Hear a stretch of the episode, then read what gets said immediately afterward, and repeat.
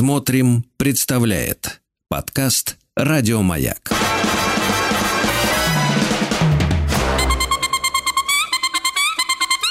Провокация.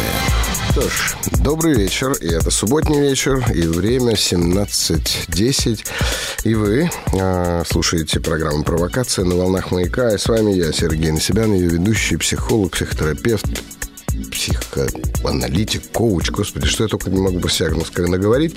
Но знаю, что иногда про меня еще говорят путешественник, и я вот совершенно недавно, буквально день назад, там два дня назад, я вернулся как раз из очередного путешествия, в связи с чем мы с вами не виделись. И я очень соскучился по вам, и некоторые из вас даже пишут мне э, в личных сообщениях в разных моих аккаунтах, и в том числе в Телеграм-канале, и ВКонтакте, и во всех остальных э, социальных сетях о том, что скорее, почему нет, когда уже вернется. Вот так, вот я вернулся. Я вернулся, и мы с вами будем говорить. И знаете, самое интересное, я слегка простужен, что слышно, наверное, по моему голосу.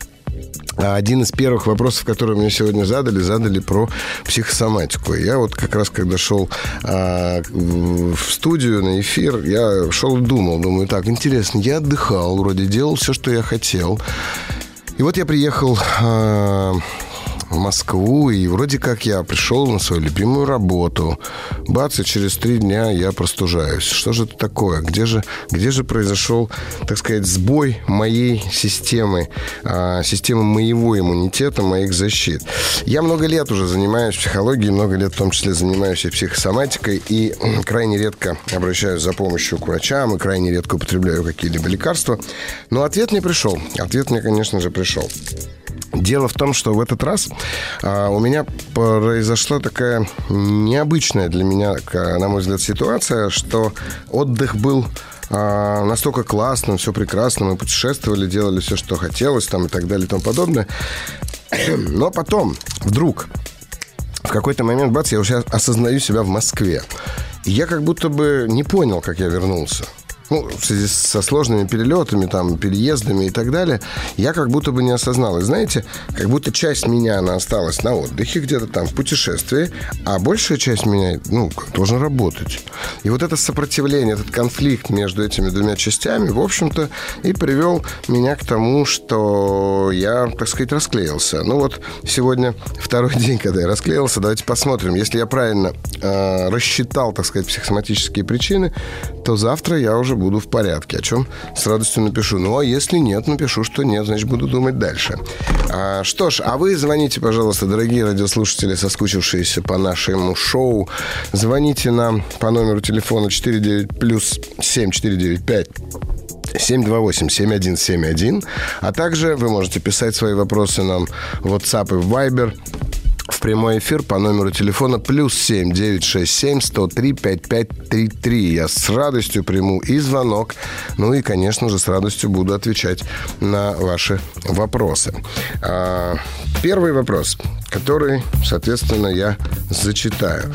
А, самореализация. Не чувствую, чем заняться. Можно ли без нее или как ее найти? А, Слушайте, хороший вопрос. Э, поскольку, поскольку я чувствую себя очень удовлетворенным человеком, по крайней мере, последние годы, когда я принял решение заниматься психологией, то я, наверное, стал бы говорить о том, что вот важно найти свое призвание. Но, с другой стороны, а, именно занимаясь а, тем, чем я занимаюсь, я с каждым годом все больше убеждаюсь в том, что я мог бы с таким же наслаждением заниматься абсолютно чем угодно. Поскольку ну, мне приходится в а, силу моей работы консультировать людей абсолютно разной занятости. Это топ-менеджеры, это, в общем-то, государственные деятели, это бизнесмены, собственники бизнеса, инвесторы и так далее. И, и это, это, конечно же, еще и мастера своего дела, которые занимаются чем-то чем-то, ну, вот, прям особенным. Там, не знаю, кто-то яхты строит, предположим, кто-то врачей, ну, то есть по-разному. И, конечно, а, когда человек оказывается в а, такой композиции, что то, чем он занимается, нравится ему, то, безусловно, мы всегда наблюдаем человека более довольным своей собственной жизнью. Но не так давно ведь в нашем, вообще в принципе в нашем сознании появилась э, идея некой самореализации. Я даже, наверное, сказал бы, что виноват во всем Карл Маркс. Потому что когда он со своим товарищем э, Энгельсом э, стали, в общем-то, писать о проблемах, классовых проблемах общества и призывать, соответственно, как мы знаем, э, одни классы подниматься на другие классы, э, поступ, ну, вот политика, да, политика, как по его определению, политика – это борьба классов за власть. Ну и вот в этот момент как бы у большинства из нас возникает идея, тварь я дрожащая или право имею, да? имею ли я право на свое собственное предназначение. Но если мы посмотрим в глубину нашей истории, в глубину веков, то мы обнаружим очень быстро, что, я думаю, еще даже наши родители, ну, мои, по крайней мере, родители, я уже достаточно взрослый человек, родители мои живы тоже уже пожилые, а уж точно наши дедушки и бабушки, то есть второе поколение от нас, вообще ничего не знали ни о каком, а, ни о какой самореализации. Все, о чем они думали, это, в общем-то, о двух вещах. Первое, это о том, насколько они полезны людям, то есть насколько их деятельность приносит людям пользу. Ну, а вторая, насколько они, в общем-то, а, что называется, реализованы как профессионалы, да, вне зависимости от того, чем они занимаются. Но, окей, у нас очень много свободного времени, мы с вами живем в городах, нам не надо там, я не знаю, рубить дрова, заготавливать зерно, нам много чего не надо делать, и поэтому надо думать вот об этой самой самореализации. Ну и опять же тут возвращаюсь к товарищу Маслоу, который а, в своей пирамиде а, заявил о том, что самореализация – это ценность, которую человек удовлетворяет в последнюю очередь после того, как он удовлетворил все остальные. Поэтому подумайте, вот если у вас стоит вопрос самореализация – то можете ли вы точно быть уверены в том, что вы закрыли все свои потребности? Или вы себя, так сказать, обдурили, обманываете, и на самом-то деле нет. Но если вы хотите спросить у меня, а можно ли без нее, я скажу вам абсолютно честно, это важнее всего. Служение другим людям. Вот насколько ваша работа связана со служением другим людям, настолько вы будете чувствовать себя удовлетворенным. Итак, у нас звонок. Добрый вечер. Вечер. Это с вами общались недели 3-4 назад. Угу. Слушаю вас. Да, я хотел э, воспользоваться вашим приглашением э, рассказать о том, о результатах нашего с вами общения. Ага. Я напомню, что речь шла о низкой самооценке, так. о дикой внутренней агрессии, которая на самом деле угу являлась таким внутренним наркотиком. Да. То есть э, опосредованная была ситуация. Угу. спасибо. А, вот э, по поводу ситуации, в которой я находился, за что, угу. вы сказали, что, ну, по сути дела, если ты видишь реку со стороны, да. то ты уже в ней не находишься. Я надеюсь, я сказал, что это не я сказал, а Будда. Ему да. при, приписывают. Да, да, да, да, да. А, вот я воспользовался этой ситуацией, и я нашел у себя ответ «за то». Угу. Ну, за, за какое-то то, а да? То. Да, за то у меня то-то или вот так вот.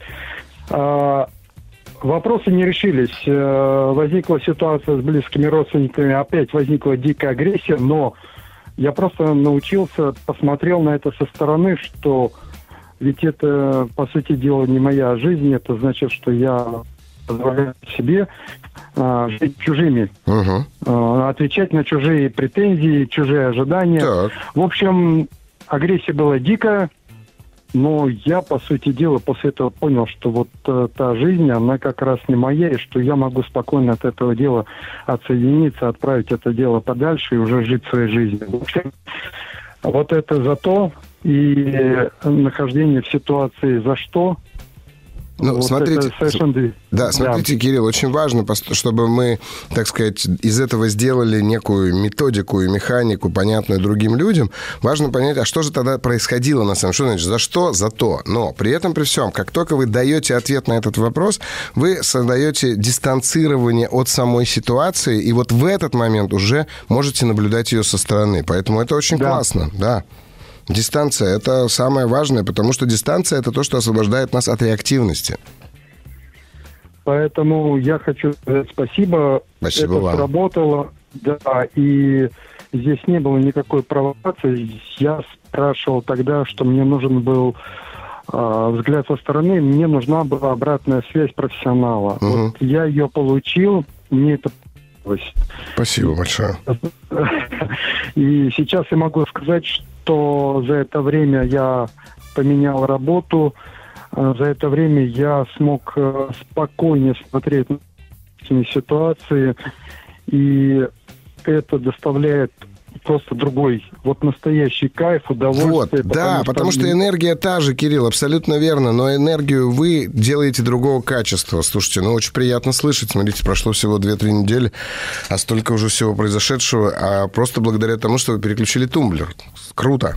Круто. Да, вот э, триггер, вспоминаю сериал, да, вот Ага. он был найден верным, и поэтому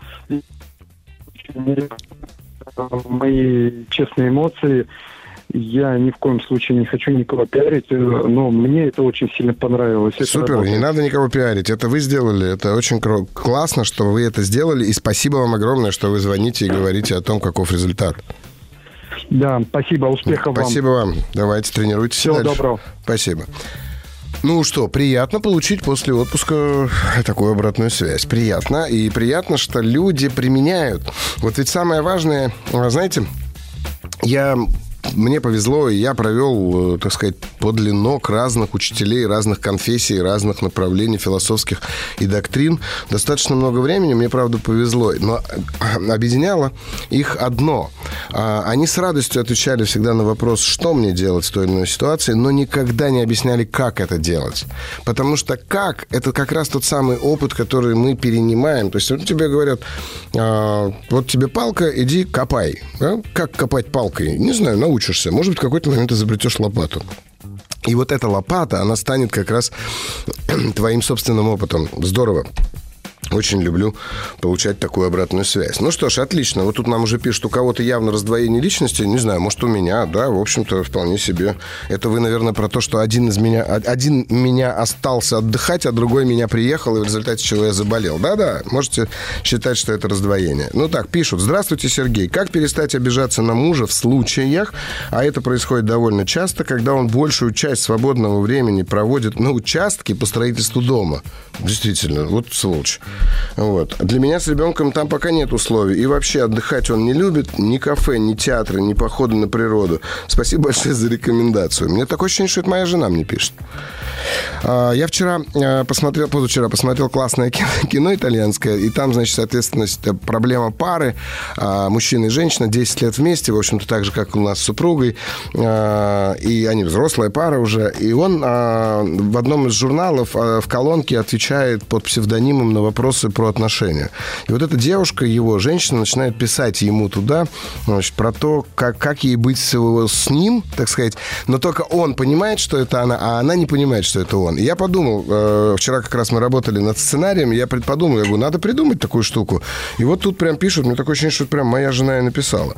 Единственное, что э, на участке, конечно, я не работаю, в этом смысле она меня от этого прям охраняет, слава богу, и на себя берет всю, так сказать, всю контрольную часть, спасибо ей, но а, вот сейчас мы когда отдыхали, а, мы с ней разделили так вот время, что она идет на пляж, а я работать. Ну, как бы у меня там достаточно много дел было всяких, и я работать.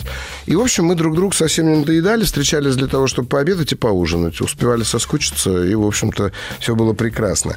Но а, я не знаю, как вас зовут. а, Мне меня цепляет а, идея, что вы обижаетесь. Потому что если мы с вами прям по чесноку разберем а, тот факт, что он занимается строительством, построением, воздвижением вашего дома для вас и для ваших детей, ребенок один пока, да, то вы же сами поймете, что обижаться не на что. Но, судя по тому, как вы воспринимаете его отсутствие, говорит о том, что обида, она немного раньше началась.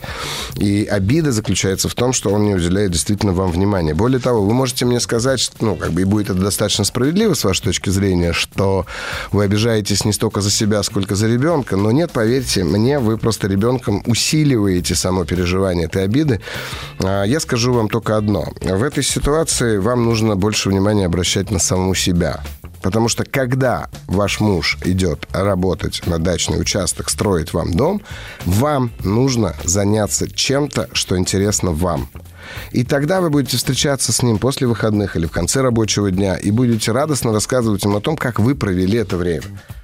А, и поверьте, ну, я правда, я не оправдываю вашего мужа ни в коем случае, но я не хочу его демонизировать вместе с вами. Вот, а вам приходится это делать так или иначе. Вот. А он не любит, значит, сами ходите в кафе. Он не любит, значит, сами ходите в театры. Он не любит, значит, сами езжите, ездить. Ну, вот тут написано на походы на природу, да? Значит, сами ходите в эти походы. Найдите себе окружение, которое разделит с вами. Вот это могут быть ваши друзья, сестры, братья и так далее. Поэтому вот только, только так помогу вам, что называется, порекомендовать. А, ну, у нас еще есть вопросы. Хочу, вот мне нравится, Екатерина, 41 год. Хочу посватать своего благоверного, который младше меня на 13 лет. Уже и партия нашлась. Как ему деликатно об этом сообщить, чтобы не обидеть? Отношения взаиморазрушающие, обоим плохо, знает, что я не люблю, а жалею. Хочу ему счастья, а себе душевного спокойствия. Есть ребенок, два года, девочка. Ну, давайте вот последнюю фразу убираем. Вообще ребенок есть, и слава богу. Но, слушайте, мне нравится, Екатерина, вам 41 год, а вы даже такое делаете. Это же какая прелесть. Это когда, ну, блин, это же, это же, это же счастье иметь такую женщину, которая за тебя еще твою же личную жизнь пытается устроить. Итак, 13 лет разницы. Ему 28, вам 41. А, Екатерина, я э, честно вам скажу, э, лучше всего, если вы воспримете этот э, грядущий разрыв не как устроение жизни вашего благоверного, а как устроение в вашей собственной жизни, потому что вам 41, вы красивая молодая женщина, которой можно вообще все, вам не надо спрашивать разрешения больше ни у кого. И очевидно, что не любите, и очевидно, что не можете больше с этим быть. Но обратите внимание, ведь там, где вы оказались, вы оказались в результате лжи. Где-то идя на компромиссы сама с собой, где-то сглатывая какие-то свои собственные чувства и эмоции, да? Но это, э, так сказать, э, ложь. И, на мой взгляд, единственный вариант, который у вас сегодня есть, это, конечно же, честно ему сказать об этом. Не заботьтесь о том, причините вы ему боль или нет. Потому что а, боль, ту, которую он будет испытывать, она будет от прозрения. Потому что он сейчас, возможно, живет вообще в идее, что у него все в порядке и все замечательно. Откройте ему глаза на это. Эльвира, 36, Уфа. Сергей, здравствуйте. Отвечая на вопрос в одном из выпусков, вы сказали, что на оборотной стороне медали со словом «друг» всегда стоит слово «враг». Можете подробнее пояснить, почему? И можно ли связывать это выражение с другой, хорошо знакомой нам фразой «от любви до ненависти один шаг»? А, ну, если вы хотите, то можно и связать. Дело в том, что любовь и ненависть тоже являются проявлением одного и того же чувства. Вам никогда не будет ненавистен человек, который вам безразличен. В Кама-сутре, это не книжка про то, как заниматься сексом, это трактат о любви, который написал, согласно поверьям, а, наговорил бог любви Кама в индийской мифологии. И вот там есть такая прекрасная фраза в разговоре двух возлюбленных, двух людей, что я не так сильно люблю тебя, чтобы ненавидеть. Потому что ненависть, как правило, всегда является обратной стороной вот этой самой любви. Точно так же, кстати, как вот я много лет э, исследую свою собственную ксенофобию. Э, и вот недавно я слушал э, прекрасный а, прекрасную, так сказать, э, лекцию на эту тему, что ксенофобия и ксенофилия, то есть боязнь ну, чуждого и тяга к чуждому, в общем-то, тоже являются одной, одним и тем же проявлением одной и той же, одного и того же эмоции или чувства. Но я вернусь к этому после новостей.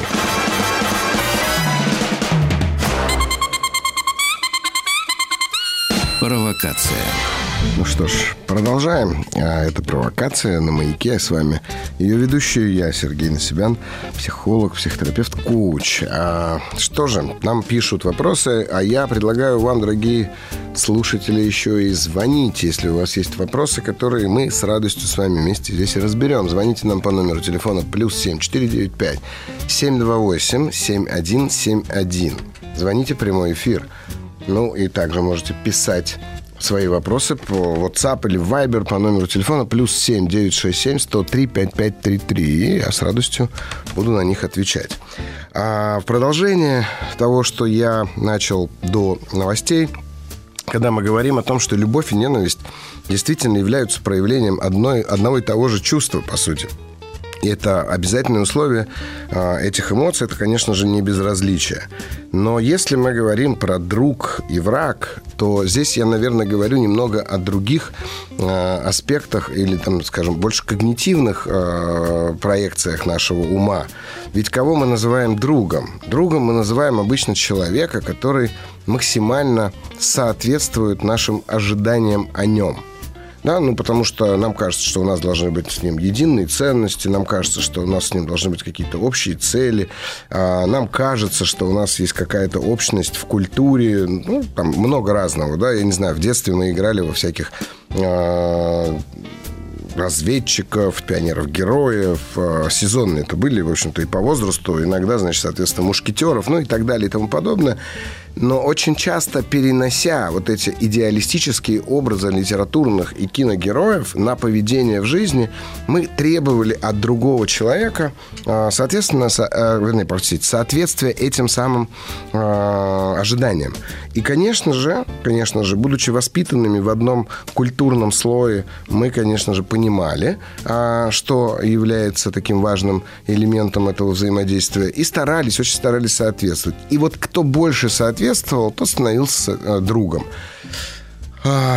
Я боюсь, что в тот момент, когда другой человек, а он имеет право быть абсолютно каким угодно, э, имеет право отбивать твою девушку, влюбляться в твою девушку, ну, то, из чего, так сказать, формируются обычно разрывы дружеские в юности, э, он имеет право быть каким угодно, он имеет право в какой-то момент поменять вообще свое мировоззрение. Почему-то, по какой-то причине. И так часто бывает в детстве. А вот в этот момент он часто становится злый, злейшим врагом, что называется. А, очень трудно ведь отпустить концептуальные чувства, концептуальную привязанность к поведению, к поведению другого человека, дабы не злиться на него. Вот об этом я говорил. Надеюсь, ответил на этот вопрос.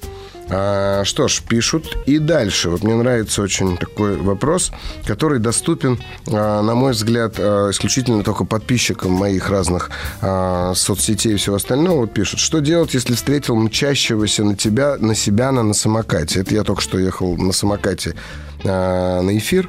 А, и, соответственно, видимо, мимо кого-то из своих подписчиков проехал.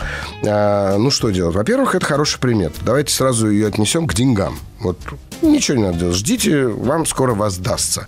Вот. Будем считать, что встретить на себя на, на самокате, а, это, соответственно, а, к деньгам. Ну, а вы, кстати, дорогие радиослушатели, тоже подписывайтесь на мой телеграм-канал «Психолог на себя» Сергей, и тоже будете задавать мне вот такие каверзные вопросы. Вот тут еще один вопрос. Наглость. Это результат непрофессиональной психотерапии? А, хороший же вопрос. В том смысле, что если вы, например, чувствуете, что вы стали наглым в результате работы с психотерапевтом, то я бы не стал здесь грешить на то, что психотерапевт психотерапевт непрофессиональный. Я боюсь, что наглость – это а, такая форма проявления нашей уверенности или повышения нашей самооценки, а, которая формируется в результате увеличения этой самооценки, но не увеличения совместно с ней, ну, в какой-то степени, давайте назовем так, образованности нашей. Мы просто, ну, просто не знаем, как себя вести, и, но зато теперь мы уже точно чувствуем, что мы можем себя вести вызывающе, мы можем себя вести э, нагло, да. Э, ну, вот в этот момент, э, к сожалению, это как раз и происходит. Поэтому э, не грешите на психотерапевта. Психотерапевт все-таки не преподаватель вам и ничему вас не учит. Здравствуйте, подскажите, пожалуйста, дисфагию можно вылечить сеансами у психолога? А, дисфагия. Дисфагия – это, если я правильно помню, затрудненное глотание. И тут э, надо, безусловно, все-таки разговаривать в первую очередь, ну, проверяться у гастроэнтеролога для того, чтобы исключить разного рода заболевания именно гастроэнтерологические. Но вы удивитесь, вот книжку, которую я сейчас начитываю, она скоро выйдет уже в печати и выйдет в аудиоформате. А, она начинается с а, кейса моего в работе по сложности глотания у пациентки, но там все-таки мы достаточно, ну, как бы там уже был поставлен диагноз а, если я правильно помню, воспаление троичного нерва. А, ну, там была такая же проблема. Если же мы убираем а, всю, так сказать, э, медицинскую часть, то да, вы точно сможете вылечить это у психолога, найти психосоматическую причину. Ну, и я думаю, что в большей степени вам поможет, конечно, гипноз, гипнотическая терапия. Итак, у нас звонок. Добрый вечер. Добрый. Добрый, добрый. Да, добрый вечер. Да, представьтесь, пожалуйста. А, меня Василий зовут. Здравствуйте, Василий. Да, здравствуйте. Ну вот расскажите, с чем вы к нам? А, О чем мой вопрос. Да, потому, потому что и нам придется прерваться в какой-то момент на новостную ленту, на рекламу, простите. Но я вас услышу, Ну, я, я потом очень, отвечу. Давайте. Я очень, я очень быстро. Давайте. А, э, мне 40 лет, и в какой-то определенный момент, 20 лет назад, у меня сестра просто перестала со мной общаться. А, пытался выяснить, в чем проблема, короче. Ну, вроде, короче, приходит в гости туда-сюда, а, не здрасте и тому подобное. Просто общается, а со мной никак не разговаривает. Подождите, а к кому в гости она приходит? Приходит ко мне в гости, прям приходит в, в дом ко мне. Где вы живете со своей семьей? Да, да. То есть да. она здоровается с вашей женой, с вашими Да. общими родителями, с вашими детьми, а с Да, вами не здоровается. детьми, а со мной вообще никак на контакт, короче, не выходит. То есть мы Мгм. пытаемся наедине, я пытаюсь к ней подойти, и никак. Ну, в смысле, никак. Вы подходите, говорите там, «А что случилось, может быть, мы поговорим, а она просто молчит э, или говорит, ничего, не надо, не хочу. Вот как да, она? да, да, и- игнорирует, и, в общем, как будто, ну, прям пустое место, мимо меня проходит. Мгм. И вот это длится 20 лет. Да, А сестра старшая или младшая? А, на год старше. На год старше. Ого. Так, а в, до 20 лет ваши отношения были какими? Ну, идеальные, Ну, то есть вы были Идеально. близки, да? да. Мгм. Ну, мы общались, мы делились, я у нее многие уроки списывал, и, ну, в общем-то, Мгм. вот. Так. Ваши родители живы были на момент, когда она прекратила ваше Да, общение? конечно. То есть о, они прям вообще прям переживали вот это, то, что произошло. И она с ними тоже не делилась? Почему? А, не знаю. А вы с ними общались мы на эту тему? Спрашивали у них? Да, ну вот, вот, а- вот она такая вот отвечали. Угу, угу. Но Ну, вы, вот- судя по вот всему, такая Василий, все-таки переживаете, да, на эту тему? Конечно, абсолютно. Переживаете. Хорошо. А вот давайте, вот что именно вы чувствуете в связи с тем, что с вами не общается ваша сестра? Даже не знаю. Мне кажется, то, что именно на тот момент, когда у меня появились дети, мне кажется, в первую очередь, а не у нее. Ну, в смысле, что ваши дети родились раньше, чем у нее. Да. Ну, да. тогда она должна была бы смягчиться после того, как у нее появились дети, но, судя по тому, что вы рассказываете, этого не произошло. Ну, у нее появились дети, а она начала ходить ко мне в гости, но меня как будто не видит. Угу. Не, давайте разбираться. Вот смотрите, давайте попробуем так, а, Василий, вот, вот э, ситуацию последнюю или самую, может быть, острую, которая была. Э, Вот ваша, э, ваша сестра приходит к вам домой, вы пытаетесь с ней наладить контакт, а она его игнорирует, ну, как бы такой, с таким прозрачным, пустым взглядом. Вы в этот момент что чувствуете? А, да я уже, если честно, в последнее время уже равнодушие чувствую. Не, давайте вернемся туда, где вы чувствовали, Василий. Вы, вы же хотите разобраться? Вы же не просто мне хотели рассказать об этом. Ну, ну да, да. Ну вот, давайте вернемся туда, где вы чувствовали, где вам это причиняло боль. И я хочу услышать, что именно вы чувствовали в этот момент. А, ну, много вопросов было, а почему именно так? Давайте это назовем чувством растерянности. Ну, давайте так. Ну, просто смотрите, я задаю вам вопрос, что вы чувствуете, а вы мне передаете, что вы думаете. Вот, Василий, а нам, нам удастся восстановить эти отношения, или, по крайней мере, появится надежда на восстановление, как только мы с вами опустимся на уровень ощущений и чувств. Поэтому давайте, растерянность. Еще что? А, мне бы хотелось в тот момент понять, что я не то сделал. То есть какое-то может быть, чувство я бы- вины, да? Да, да, да. Вот- Отлично. Вот, скорее всего. Я вот Мгм. хотел бы понять, э, где я э, совершил какую-то ошибку. Мгм. Ну, вот оттуда, может быть, начать. Мгм, мгм. То есть в чем я виноват, да? Ну, я бы не сказал, что я в чем-то виноват. Нет, Ну, нет, нет. А вот, вот как будто бы внутри вас кто-то задает этот вопрос, да? Так вот, в чем я виноват, Да, что не так? да, Ага. да. Да, А, хорошо. Постарайтесь сейчас, а, Василий, вот вспомнить какую-либо из ситуаций, когда вы еще ну, это чувствовали, когда вы прям остро переживали эту растерянность и остро искали ответ на вопрос, что не так, что я сделал не так, там, ну и так далее. Да? А я к вам вернусь прям через пару минут, и я постараюсь помочь в этой ситуации.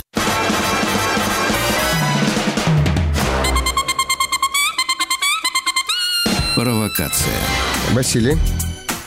Да, да, да. Вот давайте, вы вспоминали все это время эту ситуацию. Вот э, вспомните, она с вами, вы пытаетесь с ней общаться, чувствуете себя непонятно, не знаете, в чем вы виноваты, что вы такого сделали, а она вот вас, соответственно, игнорирует. И вот в этот момент, это же близкий вам человек был на тот момент, а, вы в этот Э, момент... да, аб- абсолютно близко. Вот в этот момент вы чувствуете какие-то эмоции, кроме э, того, что вы растеряны.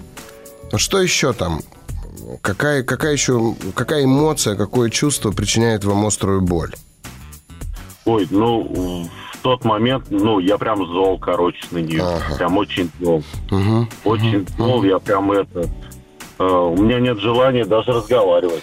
Да, вы знаете, Вот, у, у меня есть просто предположение, такая фантазия, что люди очень часто таким поведением заставляют нас почувствовать то, что они почувствовали в какой-то момент, но мы не заметили этого.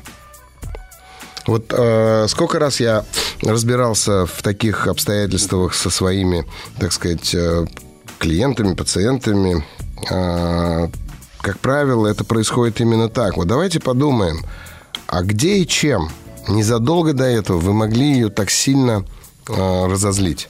Что такое могло быть? Ой, я не знаю даже. А, наверное, вот такой момент произошел, то, что я остался дома, ну, с родителями учеба, а сестра уехала в другой город учиться. Мгм. Вот. И после вот возвращения из другого города, когда она закончила институт, приехала Мгм. на место, вот, вот, вот в этом моменте начались какие-то Мгм. разногласия. Мгм. Ну, есть очевидно, что начала- вы как будто бы заняли ее место, да, в какой-то степени? Скорее всего, да. Угу. Вот, ну, а родители в этот момент, ну, вообще приняли такую нейтральную сторону и никак не пытались разрешить эту, то есть... Не участвовали в этом. э, Да, да, да. Угу. Значит, сын должен уступить, а дочь должна это быть, э, так сказать, э, давай лояльна к ней.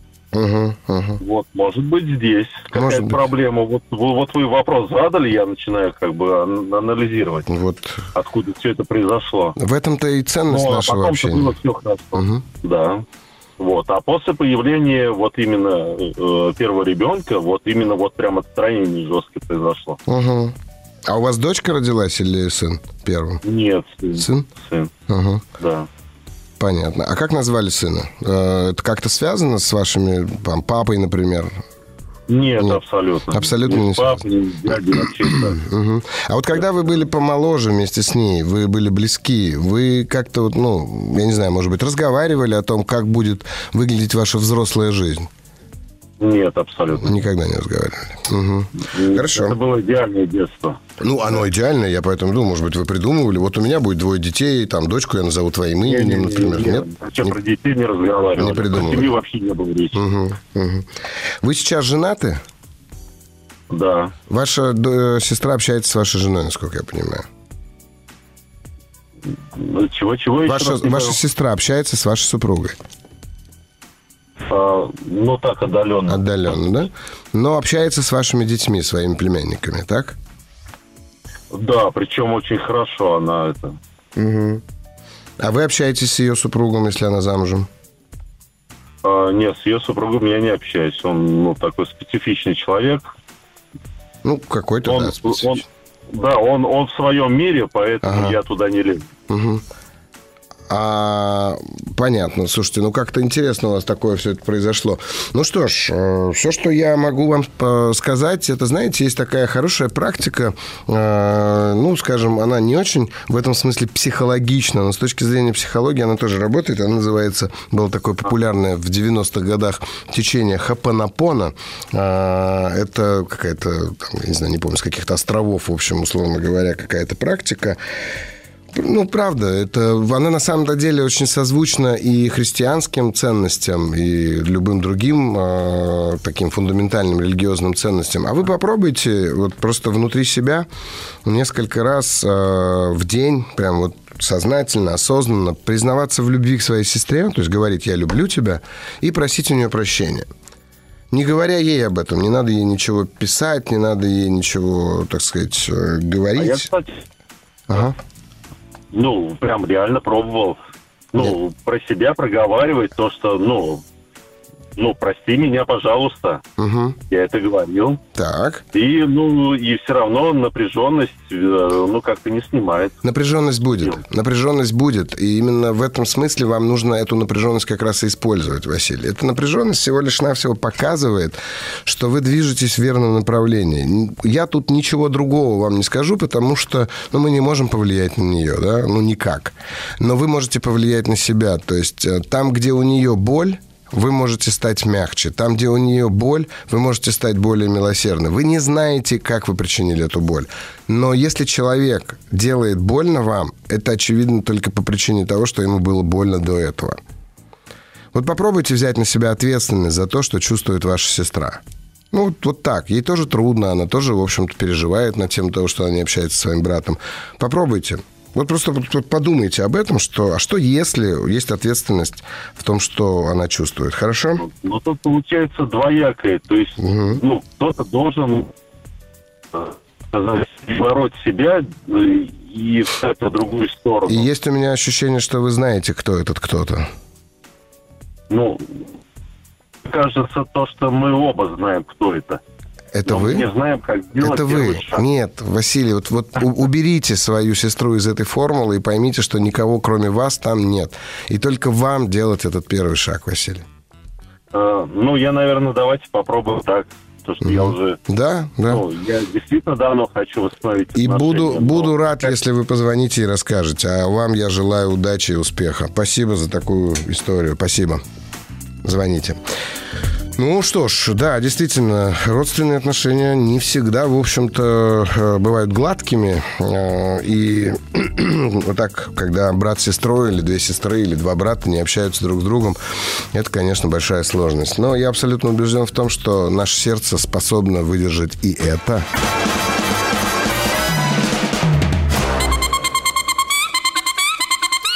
Провокация. А, ну что ж, добрый вечер.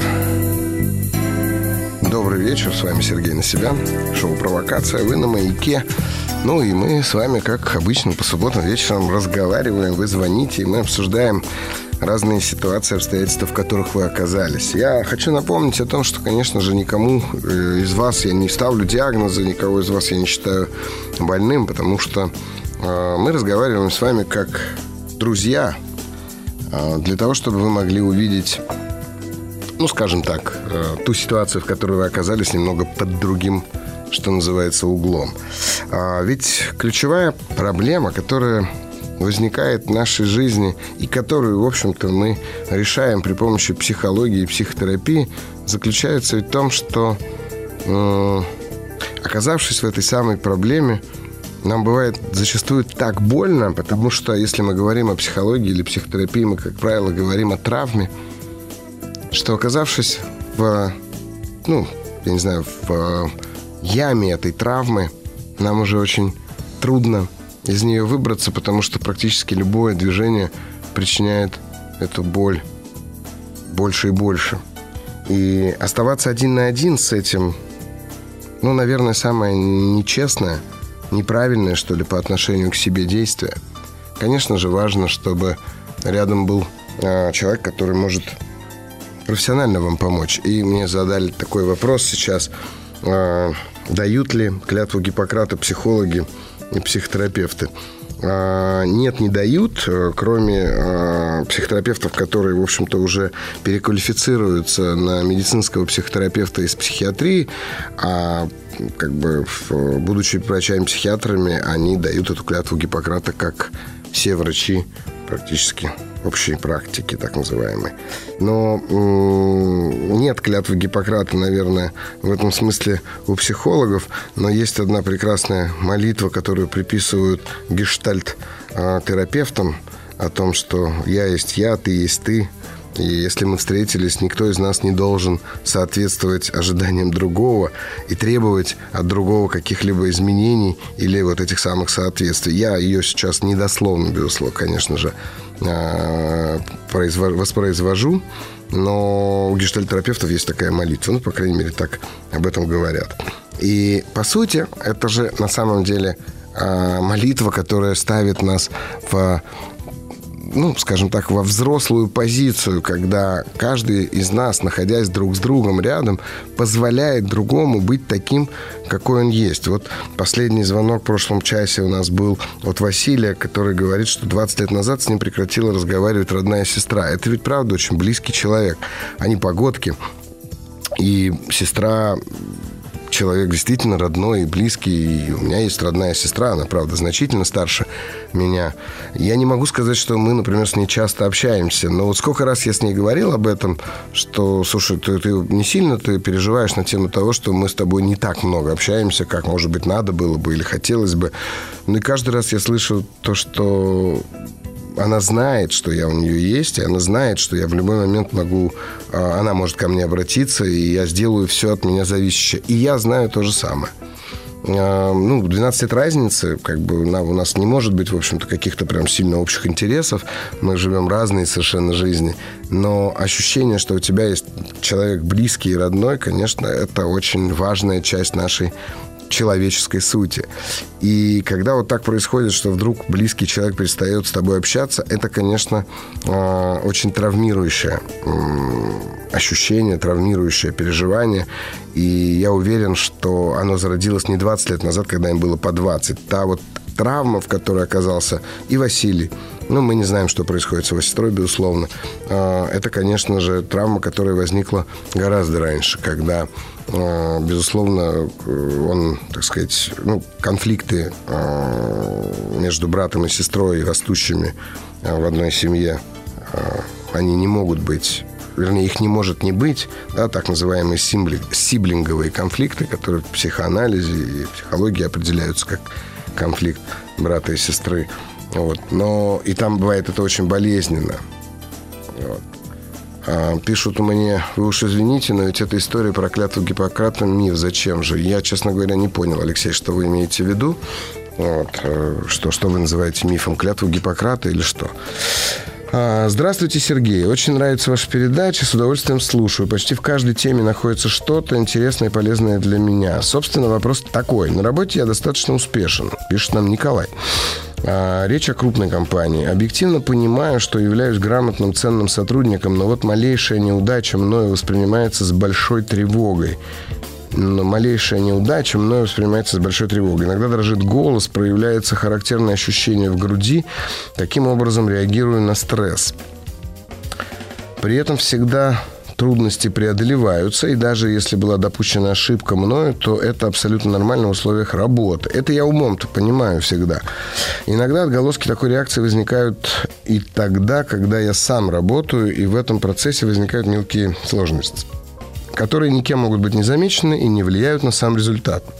Но вот я реагирую именно таким образом. В процессе работы, взаимодействуя с людьми, и такая реакция может быть им заметна. Что не камильфо? Как научиться проще воспринимать вот такие рутинные сложности? Спасибо. А, ну, давайте, Николай, попробуем э, хоть как-то разобраться в причинах, э, что называется, ваших реакций. Да, например, одна из которых может лежать э, в том, что вы, э, ну, по какой-то причине перфекционист. Да? Раз вы пишете о том, что э, среднестатистически вы все делаете верно, и вы понимаете, о чем идет, э, вот. Но э, при этом, при всем, вы болезненно, так сказать, э, реагируете на неудачи. Ну, слушайте,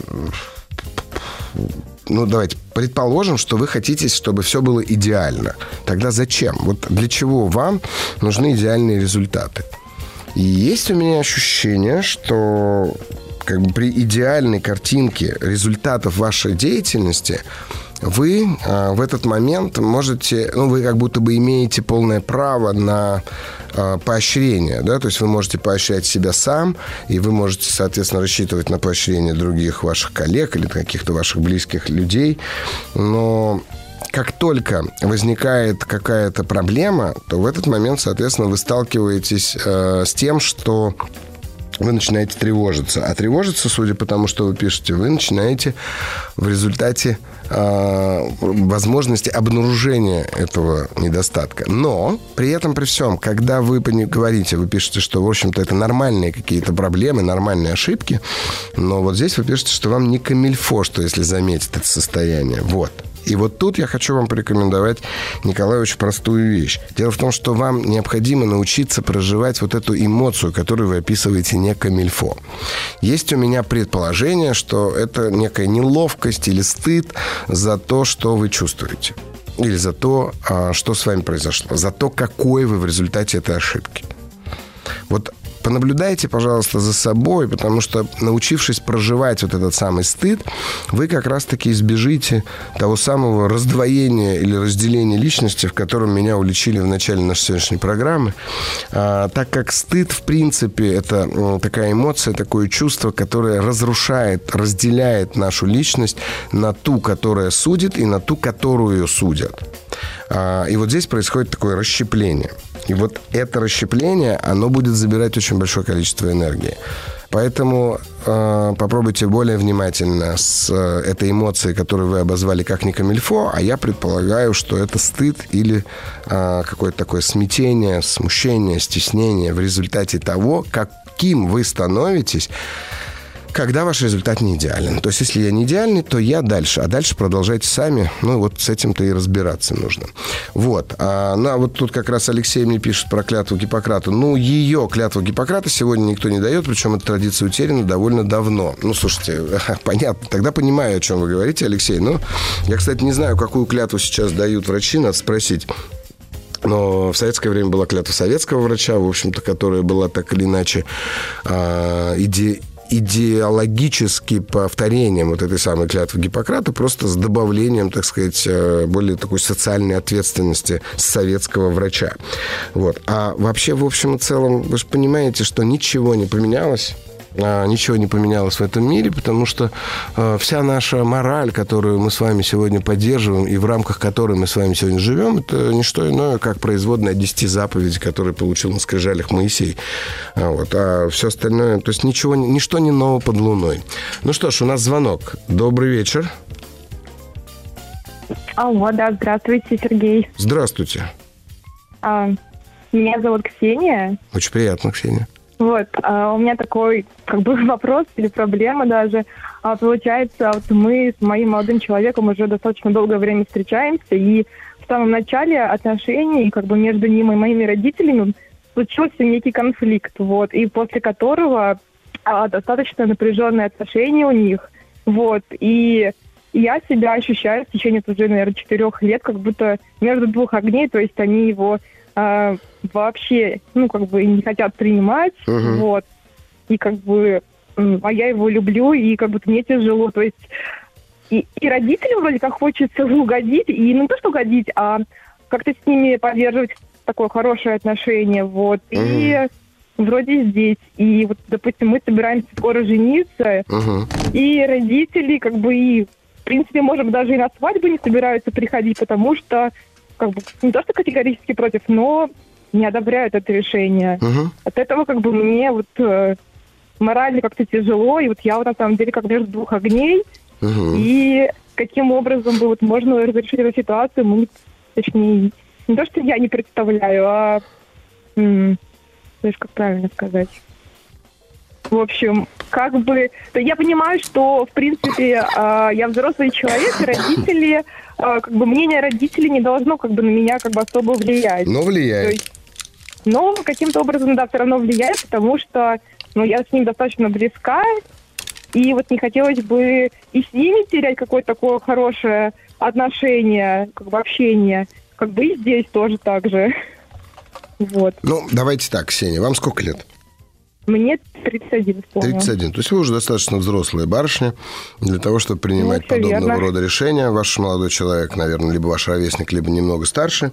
А, Всё И, и вы оба понимаете о том, что вот ваши отношения сегодня таковы, что вы готовы выйти за него замуж, он жениться на вас, создать, соответственно, семью, ну и дальше в этом смысле жить, поживать и добра наживать. Так ведь? Все верно, да. Мгм. При этом, при всем, как мне слышится, по крайней мере, вы родились не в такой семье, в которой благословение, ну, скажем так, в которой все, что вы делаете в жизни, делаете только с благословения родителей. Ну, у нас достаточно такая э, больше, наверное, матриархальная семья, то есть а, и вот э, большая часть у нас как будто мать, она вот э, как бы руководит всем этим процессом, и вот э, и мне, в при- нет, а, у нас в семье очень такие а, доверительные, близкие отношения, Мгм. вот мне не хотелось бы этого терять. Мгм. А из-за того, что сейчас такая ситуация, получается, как бы мы вот немножко друг от друга отделяемся, и как бы мне вот от этого немножко тяжело тоже. Да. Хотя я понимаю, что я взрослый человек, и, в принципе, там у меня своя жизнь, Мгм. у них своя жизнь. Так. А, а зачем вам вообще, в принципе, так сказать, вот эти теплые доверительные отношения с вашими родителями? Они вам зачем? Вот вы замуж сейчас выйдете, зачем вам родители? Э, Ну, Ну как? как бы хотелось, чтобы... Не-не, я понимаю, а- что вам хотелось бы, а я спрашиваю, зачем? Вот для чего, как вы думаете? Для чего? Мгм. Ну, конечно, я, я не, не- не про столько прям близкие-близкие отношения, но, наверное, потому что как бы я вот так привыкла, скорее всего, жить. а, а, Да, Ксения. я Может думаю, быть, что именно так. так. С детства, конечно. Но здесь есть еще один очень важный момент. Дело в том, что а, вы как будто бы в этих хороших отношениях продолжаете ощущать некую поддержку, защиту, ну так, знаете, на всякий случай, что родители есть. Ну, да, соглашусь Да. с вами, наверное. Вот. И это говорит о том, что вы как будто бы внутренне до сих пор не созрели настолько, чтобы в Ребенок. определенный момент разорвать эти отношения, вот прям абсолютно полностью сепарироваться от них. Вот есть такое на самом деле. Я вот чувствую, что как бы мне вот вроде 31 год, а у меня до сих пор какая-то сепарация от родителей не произошла. Вот она сейчас как раз и произойдет. И, возможно, даже вот в контексте, в процессе нашего с вами разговора. И вот в этот момент, понимаете, э, как бы ваша мама, э, дай бог ей здоровья и долгих лет, какой бы она ни была там, не была авторитарной мамой, может быть, гиперопекающей вашей мамой или контролирующей мамой, неважно, да? Она, конечно же, делает все, исходя из того, чтобы сохранить вас в безопасности и, конечно, исходя из любви к вам. Это факт. И, и первое, что ваша мама будет всегда делать, исходя из любви к вам, она будет лишать вас любого нового опыта. Вот любая мама будет оберегать э, ребенка от получения нового опыта, потому что новый опыт может быть опасен. И она выполняет свою роль. Но также каждая мама вот в этой дихотомии или противоборстве двух, э, так сказать, двух составляющих, вот то, о чем мы говорили, любви и ненависти и много чего другого, э, она, конечно же, хочет, чтобы в один прекрасный момент вы все-таки сказали о том, что вы взрослая. И вот сейчас, возможно, тот самый момент, когда вы можете сказать, что вы взрослая, а именно, что ваши родители должны знать, э, они знают на самом деле, и так же, как я, будучи родителем взрослой женщины уже э, 25 лет, э, я знаю, что не полюбив зятя, мы теряем дочь. Не полюбив снохи, мы теряем сына. И вот в этот момент они тоже должны это понимать, потому что это их, вот, это их часть работы. Не им, ну, потому что если бы ваша жизнь была бы настолько, вернее, ваша семья была бы настолько фундаментальна, что ваши родители должны были бы выбрать вам жениха или мужа, то тут другой разговор был бы совершенно. Мы сейчас с вами говорили о совершенно другой э, иерархии семейных ценностей, иерархии внутри семьи и так далее. Но судя по тому, как вы говорите, я могу себе предположить, что нет такой э, фундаменталистской настройки. А, и поэтому, нет, да. да, и поэтому, конечно же, вам сейчас принимать это решение. И да, Ксения, вам придется тоже, вот ваше взросление произойдет именно в результате вашего риска.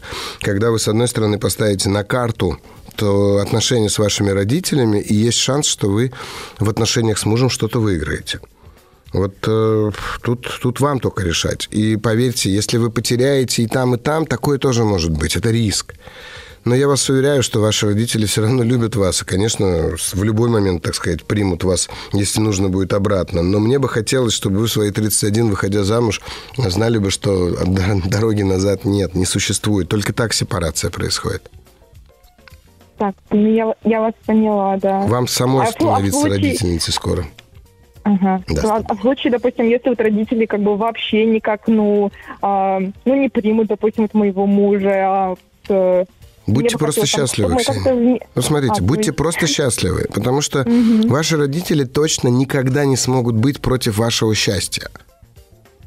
А вот будете вы счастливы, будут ли они видеть это самое счастье? Это вопрос. Поэтому, знаете, вот просто будьте счастливы. Понятно. Возьмите на себя ответственность за счастье вашей семьи, чтобы счастлив был и ваш супруг, и вы, и дай бог ваши дети. И тогда вашим родителям нечего будет противопоставить. Ну, да, в принципе, вы верно говорите. Угу. Поэтому ну, не волнуйтесь угу. и не переживайте на этот счет. Спасибо вам большое. Спасибо вам. Спасибо вам. Всего доброго. До да, до свидания. Ну что ж, это действительно непростая ситуация, потому что мама, мама, конечно, это всегда некая такая форма любви, которая показывает абсолютную безусловную любовь. Но и в то же время материнская любовь может быть э, тюрьмой, в которой мы оказываемся по праву, так сказать, своего рождения или по факту своего рождения, из которой очень сложно вырваться. Моя мама э, очень не любит, когда я приезжаю откуда-нибудь со своих путешествий и показываю какие-нибудь фотографии, ну, каких-нибудь рисковых своих э, путешествий, там, подъема на мотоцикле на какой-нибудь э, самый высокогорный перевал в Гималаях или погружение с акулами, с аквалангом там, на глубину 40 метров. Или, ну, вот, в общем-то, все, что с этим связано, или какой-нибудь прыжок э, со скалы высокой. Моя мама все время говорит, не показывай мне этого, я не хочу этого видеть. И, э, по сути, это прям по-настоящему показывает ее, ее любовь ко мне, потому что, да, она хочет, чтобы я сидел рядом с ней. Я хочу, она хочет, чтобы я сидел рядом с ней, а я хочу, я хочу двигаться дальше. Но э, надо понимать, что как рай находится у ног матери, как говорят э, на Востоке, точно так же э, и ад будет находиться там же, если мы будем привязаны к этим отношениям. А взрослые люди, на то и взрослые, что, как вот я до разговора с Ксенией говорил о том, что взрослые отношения предполагают равностность и определенную дистанцию, и, главное, позволение каждому из нас быть такими, какие мы есть. А, надеюсь, что у Ксении все получится прекрасно. Вот мне задают вопрос. А Снегирев ну, давайте я отвечу уже на него после э, рекламы.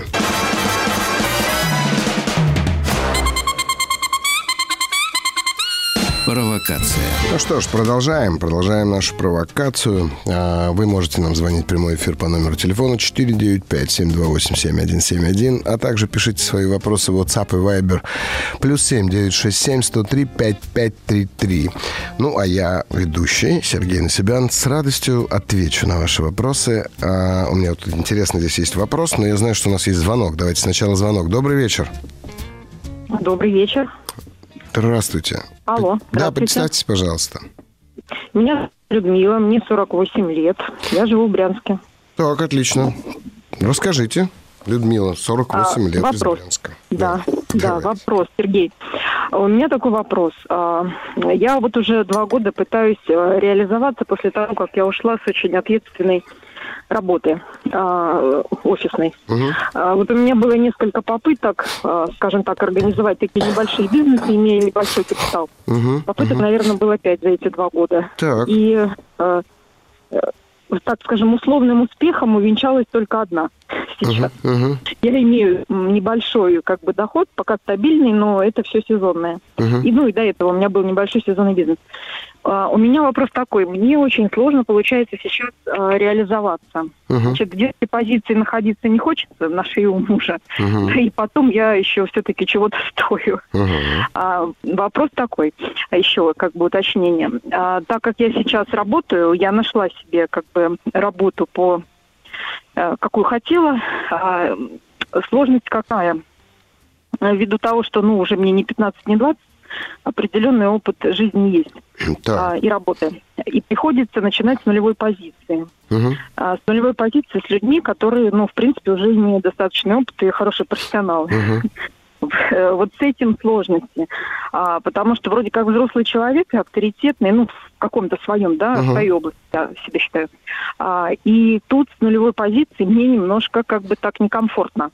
Так, А реализоваться бы хотелось. Понимаю. Наверное, у меня какие-то трудности, ну, может быть, с коммуникацией или с общением.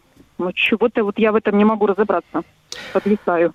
А вы уволились э, два года назад э, по своему решению, по своей воле, или это было какие-то внешние обстоятельства? А Я уволилась по своему решению, Мгм. э, причем э, возвращаться не собиралась, я просто выгорела, как все нормальные невротики на Да. ответственной работе. Да. Я работала 12 часов Мгм. в сутки, без обеда, выходных и проходных, но я просто выгорела. Да. Да, ушла я сама. Так, вот вы два года поотдыхали, поотдыхали, и Да. решили снова устроиться на работу. А, не решили. Я не, не то, чтобы я отдыхала, я отдыхала, скажем так... э, Ну, как любой Ну, да, невротик, нормально три-четыре. отдыхать вы не могли, я понимаю. Да. Да, это правильно. Вот. Ну, что-то там я немножко поотдыхала, но параллельно я попробовала а, делать там бижутерию, украшения, пробовала продавать. Ну, много Ага. разных было попыток, да? Угу. Я не просто сидела и отдыхала, а потом там решила себе работать. Вот. Я начала... Я начала а, искать а, смежные для себя варианты заработка, то, что вот рядом со мной находится. да. Угу. И я его нашла. Угу. И вот. И сейчас я как бы работаю. Не как бы, а работаю. Угу. Ну, просто смотрите, Людмила, вот так смотрите, как интересно вас слушать. То есть вы уже сделали определенную карьеру, да? Вы в этой карьере Да. и о, удались, что называется, и надорвались. Вот два года назад. Да. А, да. там явно что-то было ведь не так, правда? Ну, в том смысле, что карьеру вы делали верно, направление было верное, но вы распределяли свои силы неверно, в результате чего устали, надорвались, выгорели. Факт? А, э, ну, не совсем так. Дело А в том, как? что там обстоятельства, организация была крупная, была в запуске. Ну, какая А, разница? естественно, очень большой объем работы. Нет, Конечно. Но скажем это же так, вы я не всё-таки просто, принимали Я не решение. просто развернулась, я согласна. Да. Я не просто развернулась и ушла. А, Я пыталась ситуацию поменять, изменить, Да, поговорить, да. но не Ну, и в какой-то момент вы Почему? приняли решение, что, ну, не по дороге пока. Да, вот сейчас не по ну, дороге, условно. наверное, я не вывезу. Да, Конечно, я, наверное, я не конечно, вывезу. конечно. Мгм. Вот, а сейчас вы устроились на работу, но при этом как будто бы вы устроились на работу в том же контексте, в котором вы работали на той работе, Людмила.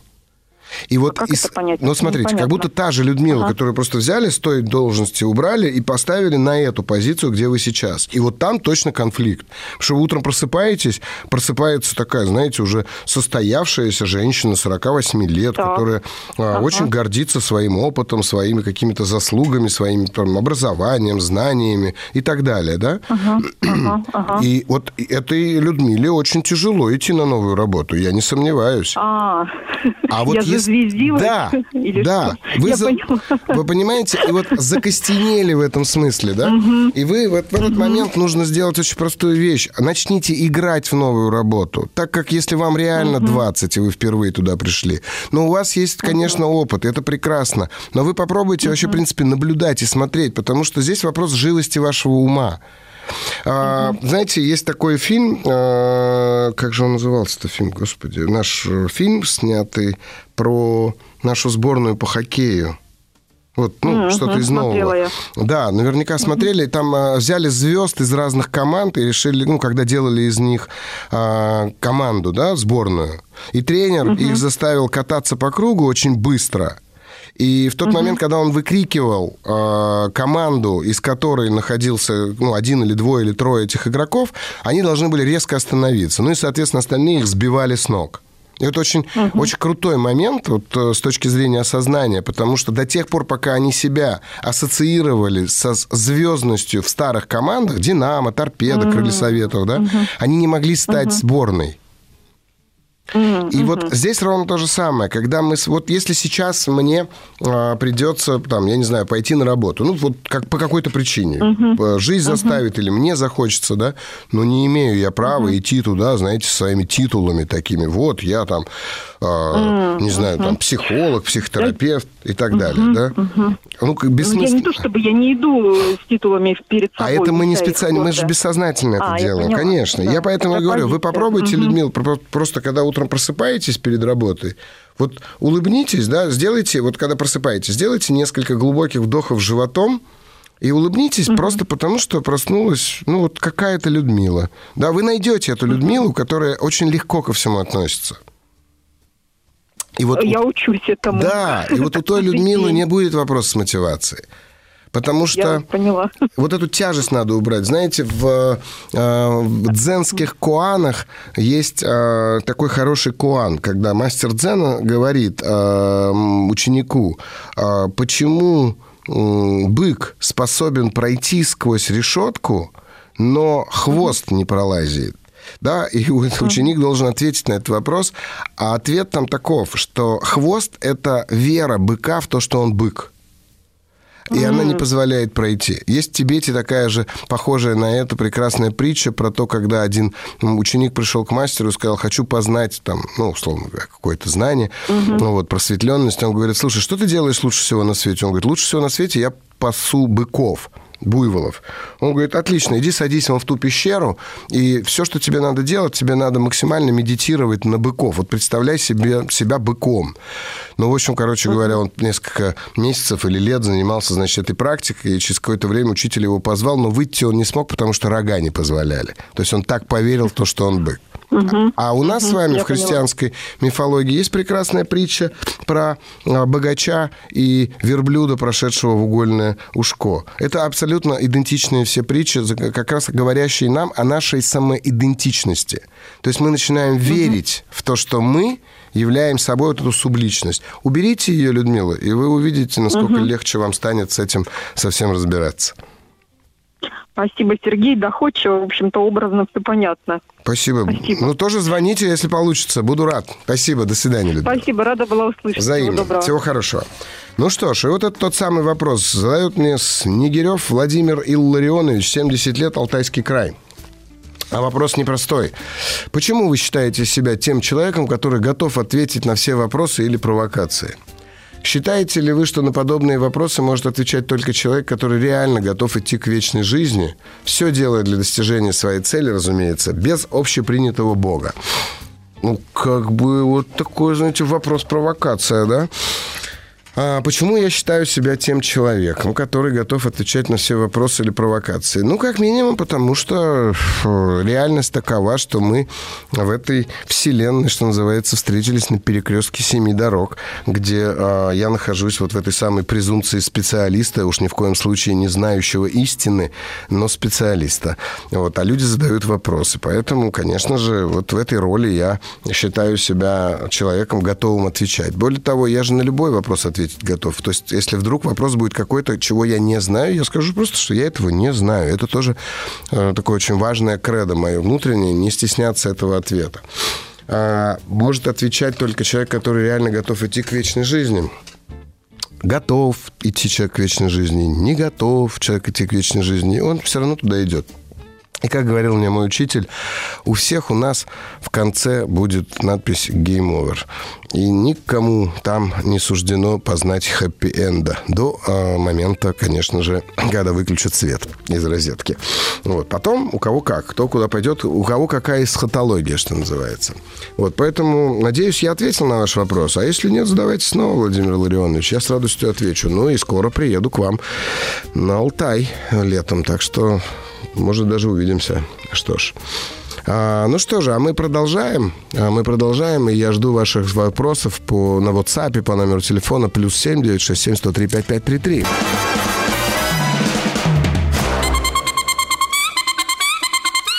Провокация. А, ну что ж, и снова я, а, Сергей Насибян, на волнах «Маяка». Это шоу «Провокация». Наша передача подходит уже к концу.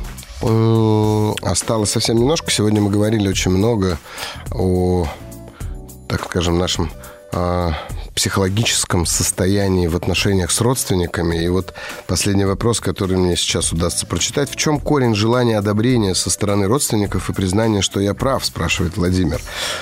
А, вы понимаете, а ведь ребенок, он же не как сказать, не выбирает как бы своего рождения. Ну, есть, конечно, теории, в которых есть идея, что выбирает, но оказавшись э, во власти взрослых людей, э, ребенок в определенный момент, это происходит в возрасте, я убежден, от трех с половиной до пяти лет, вдруг понимает, что мама будет хорошей только в том случае, если он будет вести себя так, как она от него требует.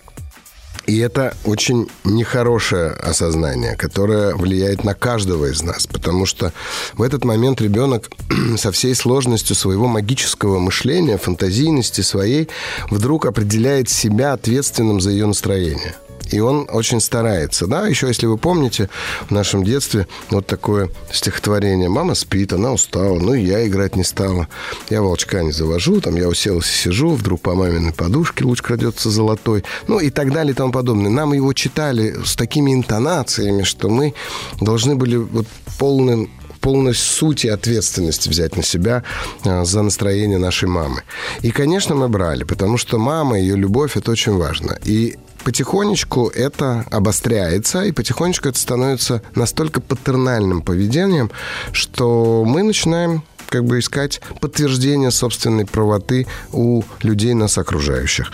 Но я хотел бы, чтобы вы э, помнили одну очень важную вещь. Мы правотой своей, как правило, оплачиваем собственное счастье, а, вернее, обменивая счастье на правоту. На мой взгляд, лучше быть счастливым, чем правым.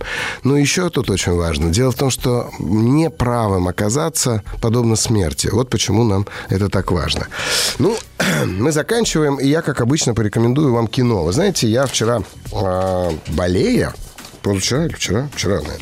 Вот, а, внезапно э, для себя... А, нет, позавчера придя с работы. Внезапно для себя открыл прекрасный новый фильм, а, который называется Римские расставания. Это про две пары, которые столкнулись с кризисом в отношениях, а, и каждая из этих пар определенным образом проживает этот кризис, и каждая из этих пар определенным образом выходит из этого кризиса. Я очень рекомендую этого вам его к просмотру. А, он есть на Кинопоиске, и вы знаете, это такой трогательный фильм с такой такая очень хорошо выдержанная жанровая драмеди, где и смешно, и уютно, и печально одновременно. Посмотрите прекрасный фильм, особенно если вы сегодня оказались в кризисе каких-либо отношений. Ну и прекрасная музыка, а, прекрасные виды а, Рима тоже во многом помогут вам, так сказать, это все пережить а, приятно. Ну что ж, а я прощаюсь с вами до следующей субботы. С вами был Сергей Насибян. Это была программа «Провокация на волнах маяка». Я был рад и счастлив вашим звонкам и вопросам. До свидания. Еще больше подкастов «Маяка» насмотрим.